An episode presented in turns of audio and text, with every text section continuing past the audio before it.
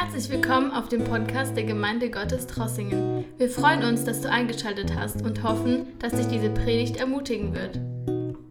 Wir schlagen unsere Bibel auf, wenn ihr eine Bibel habt. Hoffentlich habt ihr eine. Schlagt es auf, Apostelgeschichte 15. Wir lesen da ab Vers 19. Ich möchte kurz wiederholen, die Verse 1 bis 18 haben wir bereits betrachtet. Es ist ein wichtiges Kapitel es wird das Apostelkonzil genannt in Apostelgeschichte 15, der Apostelkonzil in Jerusalem, wo ein Problem, ein Streit aufkam in der Urgemeinde und die Urgemeinde sich treffen musste, eine Not lösen musste.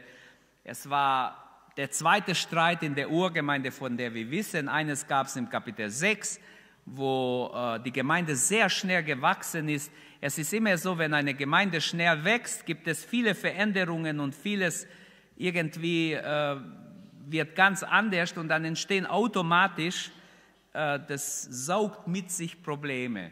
Und deshalb muss man ja ständig dabei sein, alles zu lösen, weil sonst irgendwann entsteht Chaos. Und so war es auch in der Urgemeinde. Plötzlich wurden die Witwen nicht mehr versorgt, die waren griechisch sprechende Juden, die aus der Diaspora waren, die wurden nicht versorgt. So gab es im Kapitel 6 ein Problem, aber im Kapitel 15 ging es um eine bestimmte theologische Frage. Und wir haben Kapitel 15, 1 bis 18 als letzte Bibelstunde vor Corona betrachtet. Deshalb lass mich kurz wiederholen, ganz kurz, um was ging es da? In Apostelgeschichte 2 heißt es, die Menge der Gläubigen war ein Herz und eine Seele. Sie waren nach Pfingsten so richtig eins vor Gott. Ist das nicht schön? So wünschen wir, dass wir auch als Gemeinde sein können, dass wir ein Herz und eine Seele sind. 20 Jahre später, nach Pfingsten, findet etwa dieser Apostelkonzil statt und man schätzt, dass die Urgemeinde hundertfach sich vermehrt hat bis 20 Jahre und im Kapitel ein, Kapitel 15, 1 bis 6 ist die Frage, genügt Jesus für die Nichtjuden, für die heidnische Christen oder müssen sie auch das Gesetz Mose nehmen? Darum ging es. Die Frage war, und das ist der Anlass dieses Konzils, dieses Konferenzes, wenn wir so haben wollen, genügt Jesus Christus, die Gnade durch Jesus Christus oder brauchen wir das Gesetz auch? Und manche Judaisten oder so streng jüdisch gläubige Christen, die haben gedacht oder so verstanden, wir müssen auch die Gesetze des Mose halten. Und die Apostel sahen es für ganz arg notwendig, dass man diese Sache wirklich klärt in eine besondere Versammlung, wo die leitenden Brüder, die Ältesten aus den Gemeinden eingeladen waren, es wird nicht gesagt, wie viele sie waren, aber es ist anzunehmen, dass es eine ganz schöne Versammlung war. Laut der Leiter von überall und auch diese Judaisten waren da. Und wir haben dann gesehen, dass drei Apostel ihr Bericht geben. Diese verschiedenen Berichte äh, sind sehr wichtig. Die haben praktisch die Sache gekippt auf die richtige Seite. Als sie sich getroffen haben, wusste man noch nicht, wie es ausgeht. Aber dann als erstes ist der Petrus aufgestanden. Er beruft sich auf die Ereignisse in der Vergangenheit. Ein paar Kapitel zurück, im Kapitel 10, hatte er eine ganz besondere Erfahrung. Jesus hat ja Petrus verheißen, ich gebe dir den Schlüssel des Himmelreichs und was du aufschließt, wird auf sein, was du zuschließt, wird zu sein. Aber Besonders zum Aufschließen hat er bekommen.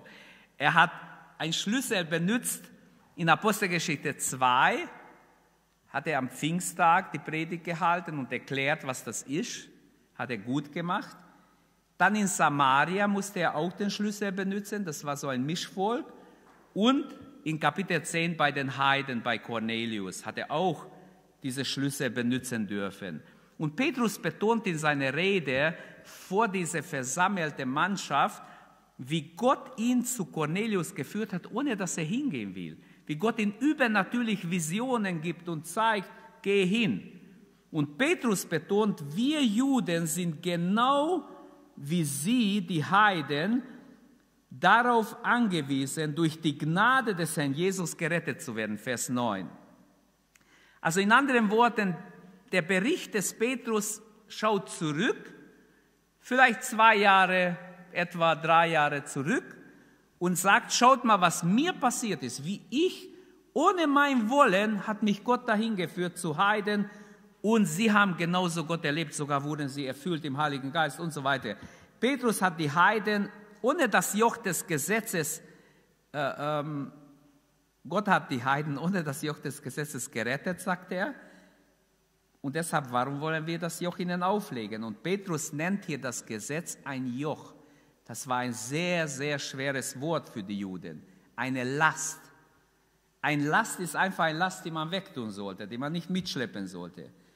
Zum letzten Mal erwähnt Lukas in seiner Apostelgeschichte den Petrus hier an dieser Stelle.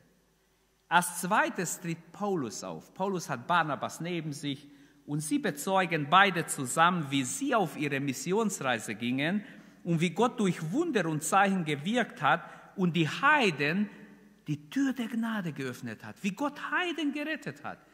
Und sie geben einfach Zeugnis von dem, was sie in der Gegenwart, gerade sind sie von dieser Missionsreise zurück. Petrus spricht von der Vergangenheit, Paulus und Barnabas von der Gegenwart. Und dann steht der Apostel auf, auf dem wahrscheinlich die Judaisten warteten, der Bruder des Herrn, Jakobus, der auch ziemlich äh, sozusagen der Leiter war in Jerusalem. Und wahrscheinlich haben sie gehofft, der wird uns jetzt helfen, dass wir Recht bekommen. Und Jakobus beruft sich auf die Zukunft und sagt etwas ganz Interessantes. Er sagt, dass all das, was Petrus und Paulus und Barnabas sagen, stimmt überein mit der Heiligen Schrift, mit der Weissagung der Propheten. Denn Gott hat verheißen, ich zitiere nur Vers 16, danach will ich mich wieder zu ihnen wenden und will die zerfallene Hütte Davids wieder aufbauen und die Trümmer will ich wieder aufbauen und will sie aufrichten. Das also, was Petrus und Paulus erlebt hatten, was im Vers 15 steht, Jakobus sagt, das stimmt mit dem Wort Gottes, mit der Prophetie des Alten Testaments überein. Das heißt, auch Jakobus sagt, die Rettung durch Gnade, die Rettung durch Jesus, durch die Gnade Jesu ist universell gültig. Es gilt allen Menschen, auch den Heiden. Und die Wahrheit über die Gemeinde Jesu war lange Zeit ja ein, ein verborgenes Geheimnis.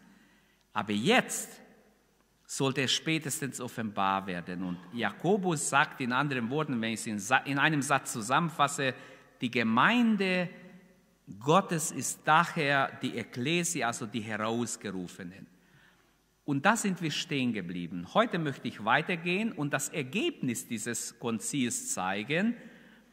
Und ich habe mir so gedacht, eigentlich das Thema könnte sein oder müsste sein, äh, Grundsätze der Heidenmission. Weil in dem, was jetzt kommt, das hat die Grundlage gelegt für die kommende Jahrhunderte, Jahrtausende eigentlich bis heute, für die Heidenmission. Und so lesen wir jetzt Vers 19 bis 34. Bitte lest mit, wenn ihr es habt, äh, blendet es ein. Ich habe meine eigene Übersetzung, es ist ein bisschen Luther, ein bisschen Schlachter, ein bisschen. ich habe versucht, dasselbe zu machen, wie es am besten fand vom Urtext her. Darum meine ich, ich bin im Vers 19, darum meine ich, man sollte denen keine Schwierigkeit machen, die sich von den Heiden zu Gott gewendet haben sondern ihnen brieflich mitteilen, dass sie sich von der Bedeckung durch die Götzen und von der Unzucht und vom nicht geschächteten Fleisch und vom Blut fernhalten sollten. Mose hat nämlich seit alter Zeit in jeder Stadt solche, die ihn verkündigen, da er jeden Sabbat in den Synagogen vorgelesen wird.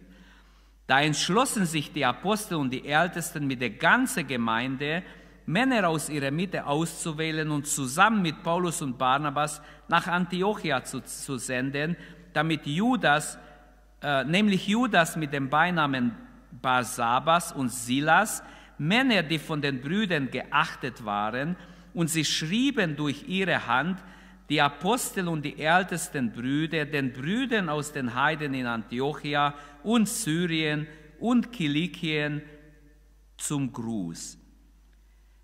Weil wir gehört haben, dass einige von uns hinabgegangen sind und euch erregt haben, immer sie eure Seele mit dem Wort verwirrt haben, indem sie eure Seele mit dem Wort verwirrt haben, Entschuldigung, die wir ihnen nicht aufgetragen haben, haben wir uns einmütig entschlossen, Männer auszuwählen und zusammen mit unseren geliebten Barnabas und Paulus zu euch zu schicken. Und schaut mal, wie sie Paulus und Barnabas hier ehren im nächsten Vers. Menschen, die ihr Leben für den Namen unseres Herrn Jesus Christus aufs Spiel gesetzt haben. Nun haben wir Judas und Silas und sie gesandt, euch dasselbe mündlich mitzuteilen. Die Bibelausleger nehmen an, ich lese sofort weiter, aber hier möchte ich zwischen die Zeilen steht was. Die Bibelausleger nehmen an, wenn nur Paulus und Barnabas gegangen wären, die sehr geschätzt waren bei der Leitung und in mancher Gemeinden. Aber manche haben sie verachtet und sie total schlecht gemacht, weil sie nicht das Gesetz für die Neubekehrte gepredigt haben. Dann hätten sie diesen Brief nicht akzeptiert. Aber weil noch zwei sehr renommierte oder geschätzte Brüder, auch Silas, der auch Prophet war und sehr geliebt war wahrscheinlich, die Leute kaum erwarteten, dass der kommt, weil der wahrscheinlich auch prophetisch, und das steht ja auch geschrieben, der hat prophetisch gedient in den Gemeinden. Dadurch haben die Apostel waren also klug, sie haben diesen wichtigen Brief nicht nur durch zwei offizielle Apostel, die hätten es locker machen können, sondern schicken nochmals zwei sehr geliebte und geschätzte Brüder mit. Nun haben wir Judas und Silas und sie gesandt, euch dasselbe mündlich mitzuteilen. Denn es scheint dem Heiligen Geist und uns, oder es gefiel dem Heiligen Geist und uns, können wir ruhig auch so übersetzen, ist besser, euch nicht mehr Bürde aufzulegen, außer diesem, was nötig ist, dass ihr euch von dem Götzenopferfleisch und vom Blut und vom ungeschächteten Fleisch und von Unzucht erhaltet. Wenn ihr euch davon fernhaltet, tut ihr recht, lebt wohl. Als man sie nun verabschiedet hatte, gingen sie nach Antiochia hinab, versammelten die ganze Gemeinde und übergaben den Brief. Als sie, ihnen, als sie ihn gelesen hatten, freuten sie sich über den Zuspruch. Judas und Silas aber, die selbst auch Propheten waren, sprachen den Brüdern mit vielen Worten zu und stärkten sie. Nach einiger Zeit wurden sie aber mit Frieden von den Brüdern zu denen verabschiedet, die sie entsandt hatten. Silas aber entschloss sich, dort zu bleiben. Ähm, einsteigen möchte ich eigentlich mit einer Frage. Dürfen Christen streiten? Antwortet mir bitte. Ich weiß es noch nicht. Dürfen Christen streiten oder nicht? Du sagst ja. Wer sagt nein? Dürfen Christen streiten? Dürfen Christen überhaupt in der Gemeinde um etwas streiten? Ähm, ist es normal, wenn unter Christen überhaupt Konflikte gibt? Wir müssen einfach sehen, Konflikte gab es immer, wo es Menschen gibt, auch wo es Christen gibt. Von Anfang an, auch unter Christen gibt es Konflikte, auch in den Gemeinden. Und manche kommen und sagen, ja, in der Gemeinde ist noch viel schlimmer wie in der Welt. Die streiten wie die Welt. Oder noch schlimmer, wenn mal ein Streit ist. Es ist ganz klar, hört mal gut her, was ich sagen will. Ihr müsst mich verstehen. Ich, ich, ich will keinen Witz machen, sondern es ist mir todernst. Wenn jemand sagt, es ist schlimmer wie in der Welt, hat keine Ahnung. Weil für die Gläubigen natürlich ist es viel schlimmer wie für die Welt, um die Wahrheit zu kämpfen oder um eine Überzeugung zu kämpfen. Wenn mir egal ist, ob jemand verloren geht oder nicht, wenn ich gar nicht glaube, dass jemand gerettet sein kann oder, oder dass es ein Himmel oder eine Hölle gibt, dann ist mir doch alles egal, dann brauche ich mich mit niemandem mehr streiten.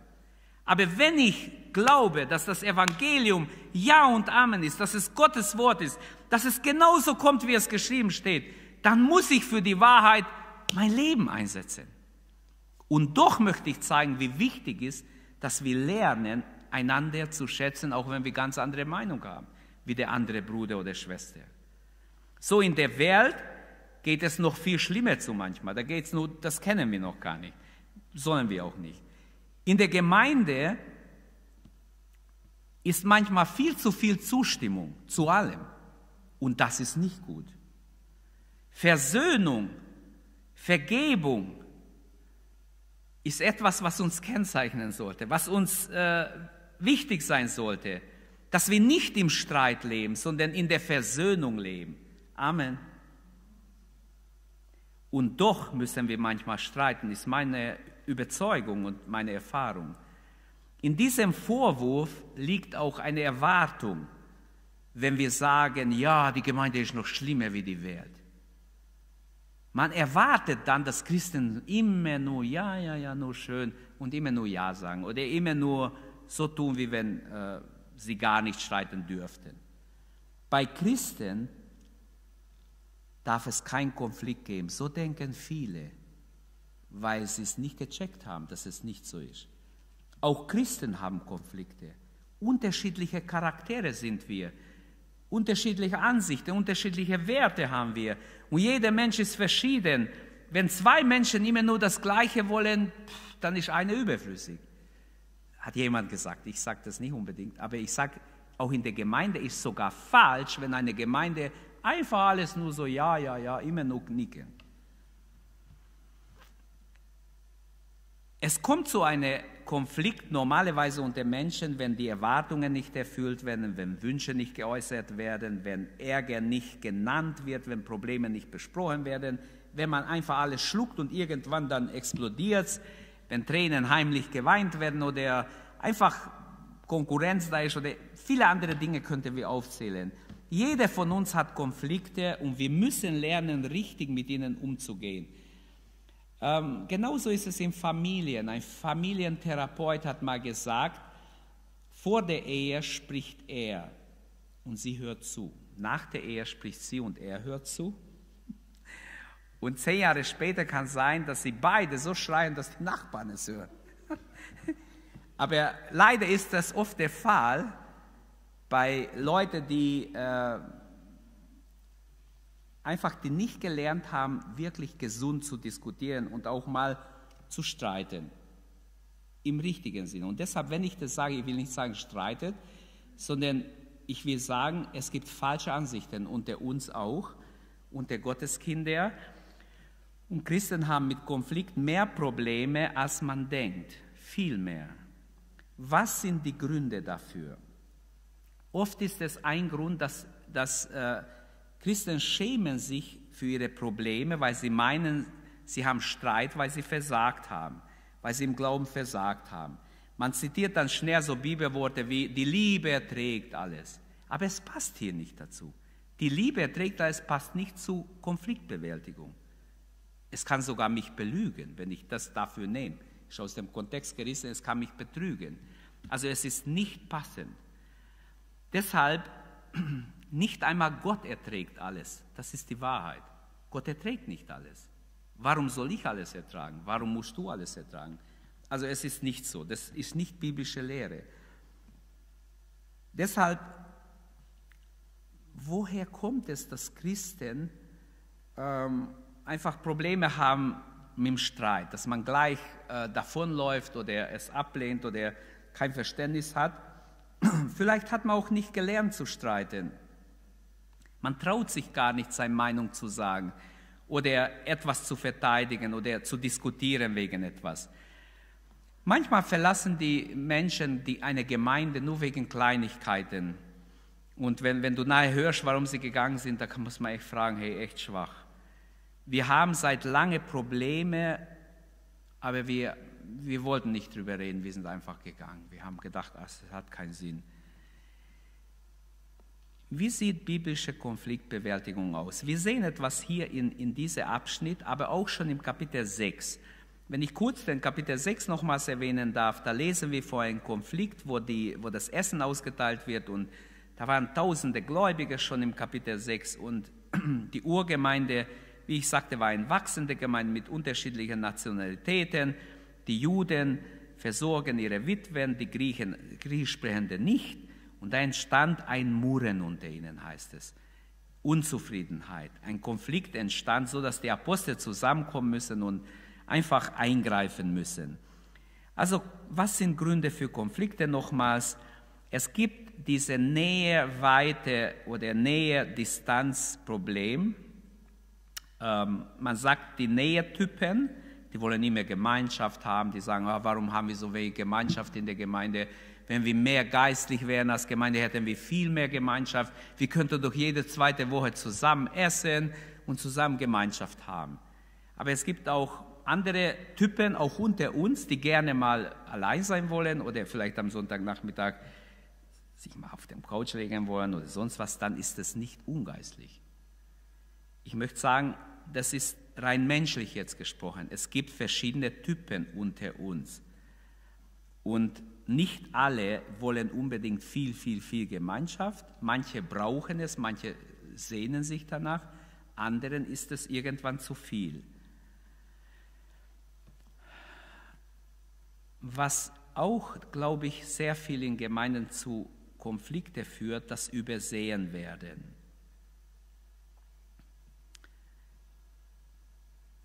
Wenn wir den anderen nicht beachten, wenn Menschen das Empfinden haben, ich werde überhaupt nicht beachtet, oft sind sie dann enttäuscht und suchen eine andere Gemeinde oder suchen eine andere Gemeinschaft.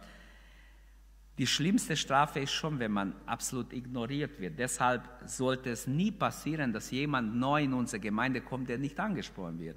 Das ist unsere alle Aufgabe und wir sollten darauf achten. Ähm, mich hat auch schon jemand gefragt, du hast was gegen mich? Ja, wieso? Ich, ich wüsste nicht, was, was soll ich haben? Ja, du gehst an mir vorbei, so siehst mich gar nicht. Das ist natürlich peinlich, wenn es jemand mir sagt. Das ist wie eine Ohrfeige, weil das dürfte nicht sein, aber das kann sein. Und es kann genauso bei dir passieren oder bei jedem von uns passieren. Deshalb ist es wichtig, dass wir den anderen sehen, auf den anderen zugehen, stehen bleiben, einander begrüßen, auch jetzt zu Corona. Das ist, das ist schon eine komische Sache, dass Leute nicht mehr Berührung haben dürfen.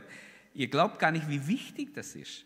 Eigentlich freut sich der Teufel, wenn wir keine Gemeinschaft haben oder so weit weg wie möglich sind. Manche Menschen bräuchten jetzt eine Umarmung, eine, dass man sie drückt und festhält. Aber auch manche alte Menschen sind gestorben, ohne dass ihre Kinder dabei sein durften. Da gibt es ja jetzt sämtliche Prozesse deswegen. Ob das gerecht war oder nicht. Sie streiten jetzt mit dem Staat oder mit was weiß ich wen und sind tief verletzt und sagen, das werde ich nie schaffen zu überwinden, weil ich konnte bei meinem Mamas Tod nicht dabei sein. Ich hätte gerne ihre Hände gehalten, trotzdem, dass sie Corona hat. Versteht ihr, das sind Gefühle, die kann man nicht mehr gut machen, die sind vorbei. Und deshalb Berührungen, Gott hat uns so geschaffen, der Mensch braucht eigentlich Berührung. Man weiß es von Babys, wenn sie keine Berührung bekommen, Babys, die abgelehnt werden, sie wachsen nicht, sie kranken, sie gehen kaputt innerhalb von kurzer Zeit oft oder sterben sogar. Also es ist ganz wichtig, dass wir sehen, nur zu fliehen vor Konflikten ist gar nicht Gottes Wille. In der Bibel wurde oft gestritten. Aber es ist wichtig beim Streiten, dass wir nicht einfach nur egoistisch streiten. Und deshalb möchte ich noch ein paar, paar Gedanken dazu sagen und komme sofort zum Text.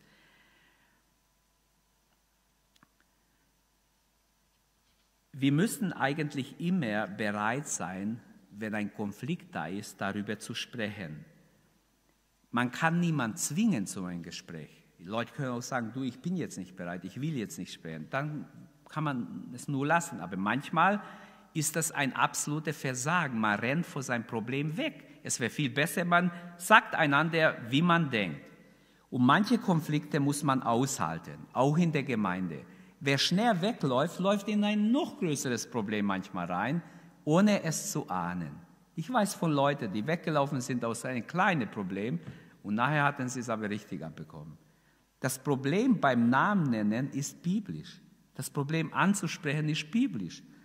Nicht gleich weglaufen, das ist unbiblisch. Wer glaubt, flieht nicht. Das könnte ich jetzt dagegen stellen, als ein Bibelvers, wo ich denke, ist nicht aus dem Zusammenhang gerissen. Wie lange dauert es oft, bis jemand sagt, was ihm wirklich stört? Wir sollen ablesen, was jemand nicht gefällt. Ich soll es ablesen. Ich merke nur, dass irgendwas stimmt nicht, aber ich kann es doch nicht ablesen. Ich habe kein Radar in mir, dass ich jemand durchleuchte und sage, uh, deine Wünsche sind die und die. Und versteht ihr, man muss drüber reden. Und das ist ein Zeichen, ein geistliches Problem, wenn man nicht über seine Probleme redet, wenn man so tut, ja, die, die merken gar nicht, wie es mir geht. Eine Aussage ist weit mehr als, manche Aussage ist weit mehr als, als, als nur Worte. Und wenn ich jetzt jemand was sage, ich kann auch sagen, du mach die Musik aus. Oder ich kann sagen, mach bitte die Musik leise. Ich würde vielleicht zuerst wenn ich mich ärgere, das Erste sagt. Aber je nachdem, wie man sagt, kann man auch was auslösen. Der Konflikt kann nur gelöst werden, wenn alle dabei sind, alle, die dabei sind, mithelfen und sich mitverantwortlich führen. Und so heißt es hier in diesem Kapitel, die Rede gefiel der ganzen Menge. Das heißt, es waren ganz viele. Es gefiel der ganzen Menge. Alle müssen einverstanden sein. Und zwar wirklich nicht nur unter dem Druck, hey, wir machen jetzt das, sagt ja dazu. Ob ihr dafür seid oder nicht, wir wollen alle mit einer Stimme sprechen. Das ist wie im Kommunismus, das geht nicht. Da muss jeder sagen, ob er einverstanden ist oder nicht. Nein. Sondern es ist wichtig, dass wir sehen, in der Gemeinde geht es nicht darum, Hauptsache meine Meinung wird durchgesetzt, sondern wir kämpfen dafür, dass wir offen reden, offen die Dinge klären. Und jetzt komme ich zum Text, Vers 19 bis 34. Das Ergebnis des Apostelkonzils war, erstmal haben wir die Entscheidung, was Jakobus jetzt bekannt gibt in den Versen 19 bis 21, und dann haben wir die Delegierte, die abgesandt werden. Zuerst mal zu der Entscheidung. Jakobus steht auf und sagt, darum meine ich, man sollte denen keine Schwierigkeit machen, die sich von den Heiden zu Gott gewendet haben. Und dann sagt er, was, was der Beschluss ist. Jakobus kommt zum Urteil praktisch. Er sagt, ich meine, aber ähm, es ist nicht seine Meinung, sondern wir sehen im Zusammenhang, dass es die Meinung alle geworden ist irgendwo. Aber er gibt es bekannt als der erste Leiter. Er schlägt vor, einen Brief zu schreiben und das, was Sie als alle als gut empfunden haben, auch was der Heilige Geist als gut empfunden hat, auf ein Papier zu bringen, einfach schriftlich mitzugeben den Gemeinden.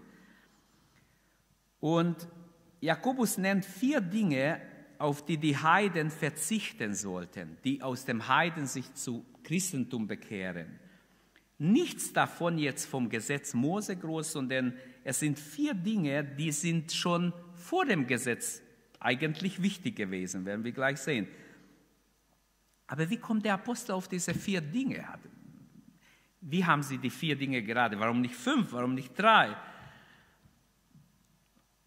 In 3. Mose 17 und 18 finden wir diese vier Dinge schon, und zwar dort ausdrücklich für Israel bestimmt äh, nee, dort ausdrücklich für die unter Israel lebenden Nicht-Israeliten bestimmt. So. Für die, die Proselyten waren, die mit Israel gehen wollten, die sollten sich an bestimmte Dinge halten. Und diese vier Dinge wird ihnen dort, werden ihnen dort gesagt, Kapitel 3. Mose 17 und 18. Dahinter stand der Gedanke, könnt ihr da mitgehen, prüft es, ob es stimmt, was ich sage. Seid ruhig kritisch.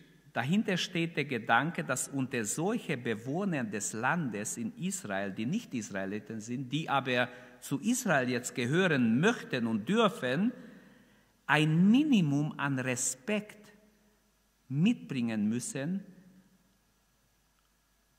vor dem für Israel gültigen Gesetz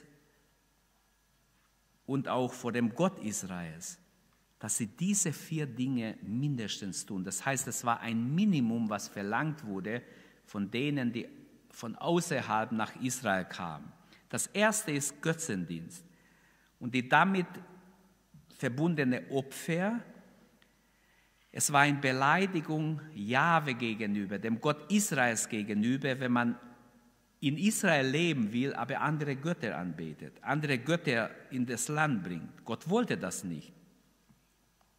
Tiere konnten früher nicht einfach so geschlachtet werden. Es war so, selbst in Zeit von Paulus, Tiere werden immer mit religiösem Ritual geschlachtet. Das ist für uns vielleicht nicht bekannt, aber das kann man, könnt ihr nachgucken. Das war einfach so, dass überall, wo geschlachtet wurde, es war wie ein religiöser Akt, ist mitgegangen beim Schlachten der Tiere und sie wurden den Göttern geweiht. Das heißt, es gab kaum Fleisch, das nicht irgendeinem Gott geweiht war. Und das war ein großes Problem zur Zeit des Neuen Testaments. Zweitens sagt Jakobus, der Verzicht auf Blut wird verlangt von den neubekehrten Heiden, die jetzt zu der Gemeinde kamen. Das Blut von Tieren und Menschen hat auf Menschen schon eine besondere ähm, Wirkung ausgeübt, bis hin zum Schreiben oder Unterschreiben mit Blut. Das war immer wieder, gibt es auch in den Logen, dass man mit seinem eigenen Blut unterschreiben muss. In manche Kulten geht man davon aus, dass Blutgenuss oder wenn man Blut trinkt, man, das macht man heute noch in, in Afrika sowieso, dass man warmes Blut auffängt und gleich trinkt, solange es warm ist, weil man glaubt, dass man dadurch äh, von bestimmten Dämonen und Geister und Krankheiten bewahrt wird und so. Und Gott hat das ganz klar verboten in Israel und im Alten Testament wird dem Blut eine entscheidende Stellung in der Sühnemittel gegeben. Überlegt mal, mit Blut wurde alles vergeben. Zuerst das Blut der Tiere benutzt als ein Symbol nachher für das Blut Jesu. Alle, alles Blut der Tiere hätte keine Wirkung ohne Jesu Tod auf Golgatha, aber sie haben Wirkung, weil Jesus gestorben ist auf Golgatha. Rückgehend sind sie alle in Kraft und vorausgehend waren sie auch in Kraft, weil Jesus, es war fest vor der Grundlegung der Welt, dass er stirbt für die Menschheit. Also das Blut des Tieres wurde stellvertretend für das schuldig gewordene Mensch vergossen, der eigentlich sein Leben verwirkt hatte oder versündigt, verfehlt hatte. Schon vor der Gesetzgebung des Mose war aber das Blut diese, diese Weisheit da. Wenn wir bei Noah lesen, in 1. Mose 9, Vers 4, da finden wir, dass schon da verboten ist, Blut zu trinken und Blut zu essen. Äh, das hat also nichts mit Gesetz des Mose zu tun, sondern schon vorher hat Gott seine Kinder offenbart, das Blut ist nicht für euch, lasst das Blut.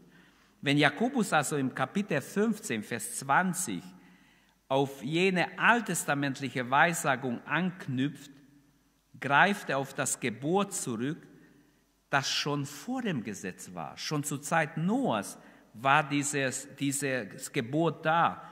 Und damit haben wir etwas ganz Wichtiges berührt. Es ist nicht aus der Zeit des Gesetzes, nur für Israel, also nicht aus Willkür einfach, oh, wir denken, die vier Dinge wären gut. Nein, Sie sind total auf biblischem Boden, die kennen sich aus, sie wissen, was sie sagen. Nicht vier Dinge einfach, damit sie auch was halten können. Überhaupt nicht, sondern sie sind sehr präzise drin. Sie wählen nicht einfach so aus, sondern sie sind auf biblischer Grundlage. Wir sollten alle gut die Bibel kennen. Wir haben so gute Chancen, heute zu hören, zu lesen gleichzeitig, bleibt viel mehr hängen. Und man kann auch gleichzeitig noch unterstreichen wir haben Kulis, was die auch nicht hatten und Stifte und alles. Also benützt es, lernt eure Bibel kennen. Deshalb finde ich es problematisch, wenn ich nur elektronische Bibel habe. Ich finde es problematisch. Erstens, ich habe mehr Bezug zu einem Buch. Viel mehr. Ich habe auch elektronisch, wenn ich irgendwo bin und nur das dabei habe. Aber ich würde nie, ich würde jedem Christ sagen, du, liebe Gottes Wort, habe eine Bibel, die du aufischst, die du liebst, die du kennst wo du dich gut auskennst, wo deine eigene Bibel ist, wo du einen Bezug dazu hast. Diese Bibel wird dir helfen in jeder Not. Ich glaube nicht, dass es äh, sowieso Elektrogeräte werden immer wieder, muss man sie erneuern, immer wieder andere, immer wieder. Also mich lässt es kalt. Ich brauche eine Bibel, ich habe mehrere, aber ich brauche eine Bibel, wo ich einen Bezug dazu habe. Und glaubt mir, es ist etwas dran. Wenn ich sehe, wie schlecht die Leute die Bibel kennen, dann schäme ich mich. Dann schäme ich mich. Ich habe es mit 16 besser gekonnt, wie viele, die schon 15 Jahre, und ich habe es nie auf der Bibelschule gelernt, sondern ich habe es auch gelesen, wie jeder andere es lesen soll. Daran schließt sich ein drittes. Jakobus sagt, das Verzicht, das Ver, ähm, dass man Fleisch, das ähm, nicht geschächtet ist, nicht essen soll, wo das Blut nicht rausfließt. Die Schächtmethode oder ja, die Schlachtmethoden des Schächtens, äh, das ist eine ganz besondere Art, was Gott auch verlangt hat, dass man's, wie man es tut. Ähm, das gehört zu diesem Blutverbot, wenn wir es genau nehmen. Deshalb gibt es manchmal nur drei, aber beide sind drin. Es ist ganz wichtig, dass man Fleisch äh, nimmt, wo das Blut rausgeflossen ist. Also im Judentum als koscher gilt bis heute nur Fleisch, das ähm, wodurch Durchschneiden der Hauptader und anschließende äh, Ausfließen des Blutes das Tier getötet wurde. Nur so ist weitgehend das Blut aus dem Körper raus. Und viertens die Unzucht. Auch die Unzucht wird von den äh, Heidenchristen verlangt. Damit ist ganz klar auch das, was Gott in Israel im Gesetz des Mose gesagt hat. Es fängt damit an, dass man nicht jeden heiraten kann. Eheschließungen und der Nahverwandten ist auch drin, in 3. Mose 18, 6 bis 18. Dann ist jede Unzucht gemeint, jeder Ehebruch und jede perverse Form von Sexualität. Wenn wir 3. Mose 18, 19 bis 23 lesen, all diese Dinge sind drin. Alle diese Bestimmungen galten auch für die Nicht-Israeliten, die, die zu Judentum kamen und mit Israel gehen wollten. Von ihnen wurden diese vier Dinge verlangt. Deshalb finde ich, die Apostel sind vorbildhaft. Die besten Theologen heute werden, würden vielleicht nicht draufkommen. Aber die, die, diese Brüder sind wunderbar geleitet vom Heiligen Geist und können aus dem Alten Testament genau rauslesen, was wichtig ist auch für den neuen Bund. Und sie beten dabei, ich bin sicher, sie haben Gott gefragt, sie haben Propheten unter sich, deshalb können sie sagen, es gefiel uns. Nein, es gefiel dem Heiligen Geist und uns. ja, ist ein Unterschied, ob es nur uns gefällt oder auch dem Heiligen Geist. Also diese vier Dinge, ich muss zum Schluss kommen, damit wir Zeit haben zum Gebet. Die Delegierten werden äh, mit, der, mit dieser Entscheidung dann mit einem Brief geschickt. Das Resultat des Konzils war, dass dieser Brief entstanden ist, äh, formuliert wurde und die Apostel und Ältesten beschlossen, wie gesagt, schon diese, diesen Brief nicht nur von Paulus und Barnabas zu schicken, sondern auch Silas geht mit und äh, wer geht noch mit? Wie heißt er wieder? Hm? Judas, glaube ich, heißt er. Okay, wichtig ist, Judas, ja, wichtig ist, dass wir, dass wir sehen, sie haben Wert gelegt, dass sie die Gemeinde gewinnen. Ihnen war nicht egal, was sie den Brüdern, die verunsichert waren. Und wie schön, dass sie hier, dass die Urgemeinde hier so besorgt ist, einmütig wir haben einmütig beschlossen, Vers 25, denn es gefällt dem Heiligen Geist und uns, Vers 28. Dieser Satz bestätigt, dass sie hin und her gerungen haben um die Wahrheit und schließlich entdeckt haben, hier ist der Weg, den Gott geht. Und da wollen wir auch gehen. Ist das nicht schön? Gemeinsam gehen sie diesen Weg. Wir leben im 21. Jahrhundert. In seinem Buch Megatrends hat äh, Matthias Horks etwas geschrieben von Soft-Individualismus. Vielleicht verstehen junge Leute, was das ist. Was kommt Ich weiß, was das ist, aber vielleicht verstehen es manche nicht, aber junge Leute sollten es verstehen.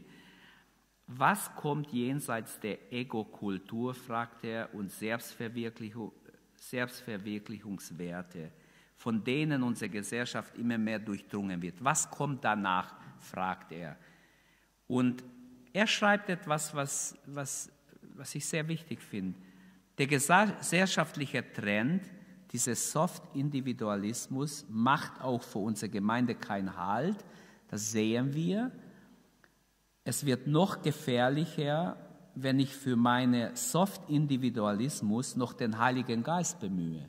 Denn es gibt jetzt Gläubige, die in diese Zeitgeist leben und sagen, es gefiel dem Heiligen Geist und mir. Und deshalb mache ich es so. Und wenn wir sagen, ja, aber ist nicht richtig, was du machst, es gefiel dem Heiligen Geist und mir, so ungefähr, wer bist du, dass du mir, mich belehren wirst? Ich habe doch den Heiligen Geist genauso wie du. Und solche freche Menschen stehen auf heute und sie können ihre eigene Religion basteln, ihr eigene Glauben zusammenbasteln. Äh, diese Redewendung, der Heilige Geist und ich haben beschlossen, habe ich gehört. Das finde ich absolut unbiblisch. Das ist nicht richtig. In Apostelgeschichte 15 ging es um ein Gemeindeproblem, wo sie gemeinsam gerungen haben, den ganzen Tag, vielleicht Tage, bis sie ein Resultat erzielt haben. Und jetzt kommen so Egoisten, die einfach ihr eigenes Ich durchsetzen wollen und sagen einfach, es gefiel dem Heiligen Geist und mir. So ungefähr, was wollt ihr mir sagen? Damit bist du schon entmachtet. Damit ist jede Regel in der Gemeinde entmachtet. Und der Konsens, der der Gemeinde per Brief durch diese Boten übermittelt wird, hat Offizialität dadurch, dass die Apostel schreiben und gleich grüßen. Und sie sagen, es gefiel dem Heiligen Geist und uns. Deshalb ist es ein offizielles Dokument. Der Heilige Geist und ich, oder ich und der Heilige Geist, wie es jetzt manche benutzen, ist eine sehr gefährliche Tendenz, eine sehr gefährliche Entwicklung. Wir brauchen als Gemeinde eine ganz neue Besinnung über das Thema der Heilige Geist und wir. Mögen wir so geistlich sein, dass der Heilige Geist durch uns redet. Aber es, der Mensch geht ganz schnell in die Irre, wenn er aus Egoismus den Heiligen Geist beschäftigen will. Das geht nicht. Weil er ist der Herr, nicht ich. Er, ich muss mich unterordnen dem Heiligen Geist. Und der Heilige Geist wird nie gegen Gottes Wort etwas machen. Er unterordnet sich immer dem Wort Gottes. Und Gott selber hat noch nicht mal Gott der Vater hat je die Bibel übertreten, Jesus auch nicht. Wer bin ich dann, dass ich jetzt plötzlich äh, neue Dinge bringen darf, die konträr sind dem Wort Gottes? Okay, worum ging es den Aposteln? Nicht darum, dass andere als Leiche im Kampffeld zurückgelassen werden. Ihnen ging es nicht darum, ihre Muskeln durchzusetzen. Schließen wir damit, dass wir es nochmals zusammenfassen und dann beten. Es ging ihnen nicht darum, dass sie Recht bekommen, sondern es ging um eine ganz wichtige Entwicklung in der Gemeinde, die nicht gut war, die, die in die falsche Richtung ging und die geändert oder verändert werden musste. Und es ist ganz wichtig, wenn Streit ist unter Christen, dass man wirklich behält, es geht nicht um mein Eigenwille.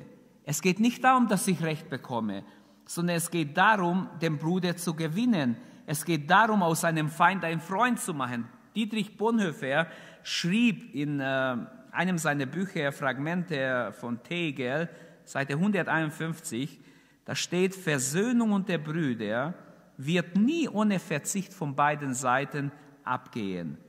Vor allem nie ohne gegenseitige Anerkennung und Achtung. Wenn man einander verachtet und einander alles Mögliche nennt, dann ist keine Grundlage für Einheit dann geht man auseinander, dann gibt es Spaltung. Wo hört die Kompromissbereitschaft dann auf? Da, wo Gottes Wort sagt, da geht nicht, da muss ich gegen Gottes Wort handeln, man muss Gott mehr gehorchen als Menschen, da hört es auf, da kann ich nicht mehr mit. Aber im Streit muss man immer Kompromiss machen, wenn man den anderen gewinnen will. Ich muss irgendwo ihm entgegenkommen. Wenn ich sage, ich habe Recht und ihr habt alle Unrecht, was nützt es auch, wenn ich Recht hätte? Wenn ich alle verliere und wir auseinandergehen, habe ich meine Brüder verloren. Das bringt gar nichts. Es bringt viel mehr. Ich gewinne sie und ich gebe von dem, was ich, von dem ich überzeugt bin, etwas nach. Natürlich muss man Gott mehr gehorchen, wenn, wenn es darum geht, ich soll Gottes Wort übertreten, ich soll etwas tun. Wenn es darum geht, ich soll den Chip annehmen, von dem jetzt alle reden, mit 666 für den Antichrist, dann ist es klar, dass ich das nicht mache. Dann, dann sterbe ich lieber. Aber dann nehme ich es nicht ab, weil es steht in der Bibel, alle, die es annehmen, die werden, die werden nicht gerettet, die können nicht gerettet werden. Warum auch immer. Wir wissen das Geheimnis noch nicht, was alles dahinter steht, aber es steht ganz deutlich, die können nicht gerettet werden. Gut. In knappen Form, also Sie fassen zusammen, Vers 27 bis 29, und ich habe schon erwähnt, äh, die äh, überbringen das und diese vier Dinge, sie lesen es vor. Und dann heißt es so schön, dass die Gemeinde, als sie ihnen das gelesen hatte, freuten sie sich über den Zuspruch. Sie wurden richtig froh. Sie merkten auch, hey, hier spricht Gott zu uns. Das ist nicht ein menschlicher Konstrukt, sondern da hat Gott etwas Gutes, etwas Solides uns gegeben. Was ist die Anwendung? Die drei, Schritt, die drei Schritten oder in drei Schritten kann Konfliktlösung skizziert werden. Das erste wäre miteinander über die Sache reden, auch streiten, diskutieren. Ähm, dann aufeinander hören wäre das zweite, dass man den anderen auch achtet und respektiert, versucht zu verstehen. Und das dritte, gemeinsam für das Wirken des Geistes offen sein. Es geht doch nicht, dass ich automatisch recht habe, das stimmt nicht. Das Wort Gottes breitete sich aus, überall, wo Konflikte waren. Wenn man es gelöst hat, heißt es, und das Wort Gottes breitete sich aus und Gott hat gesegnet, weil wieder Einheit da war. In Liebe und Respekt voreinander und der Führung des Heiligen Geistes, das ist einfach etwas Wunderbares. Ich glaube, eine gesunde, lebendige, starke Gemeinde muss auch diskutieren können über bestimmte Streitpunkte. Und wir müssen einfach bereit sein, die Herausforderungen auch in dieser Zeit, in der wir leben, anzunehmen und doch mit Gott rechnen, doch Gott bitten. Lasst uns dafür beten, dass wir als Gemeinde bereit sind, alle Herausforderungen anzunehmen und eine biblische Antwort darauf zu geben. Ich wünsche echt, dass Gott uns hilft, dass wir nicht nur fliehen und ich, ich bin nicht bereit zu reden, nein, ich will nicht, lieber gehe ich, lieber suche ich mir eine andere Gemeinde, es gibt ja genug Gemeinden. Nein, das ist nicht die Lösung. Die Lösung ist, man muss ansprechen, man muss etwas konfrontieren, man muss sie auch beherrschen lernen, auch wenn es weh tut, auch wenn Tränen fließen. Aber manchmal ist es besser, man sagt sich die Wahrheit, als man geht sich aus dem Weg. Möge Gott uns helfen, dass wir als Gemeinde auch hier lernen, dass wir als Gemeinde auch hier wachsen und nicht so diese Mentalität haben, Vogelstrauß, einfach schnell Kopf im Sand und geht mich nichts an, sondern dass wir uns auskennen in Gottes Wort und bereit sind, das Wort Gottes zu verteidigen. Ein schönes Thema wäre hier noch über Konfliktlösung in der Gemeinde, aber ich bin ein bisschen drauf eingegangen, aber da kann man noch ganz viel sagen. Lasst uns aufstehen. Danke, dass du unsere Predigt angehört hast. Wenn dich die Botschaft angesprochen hat, dann teile sie gerne mit deinen Freunden und Bekannten, dass auch sie diese Predigt hören können. Wir wünschen dir Gottes Segen.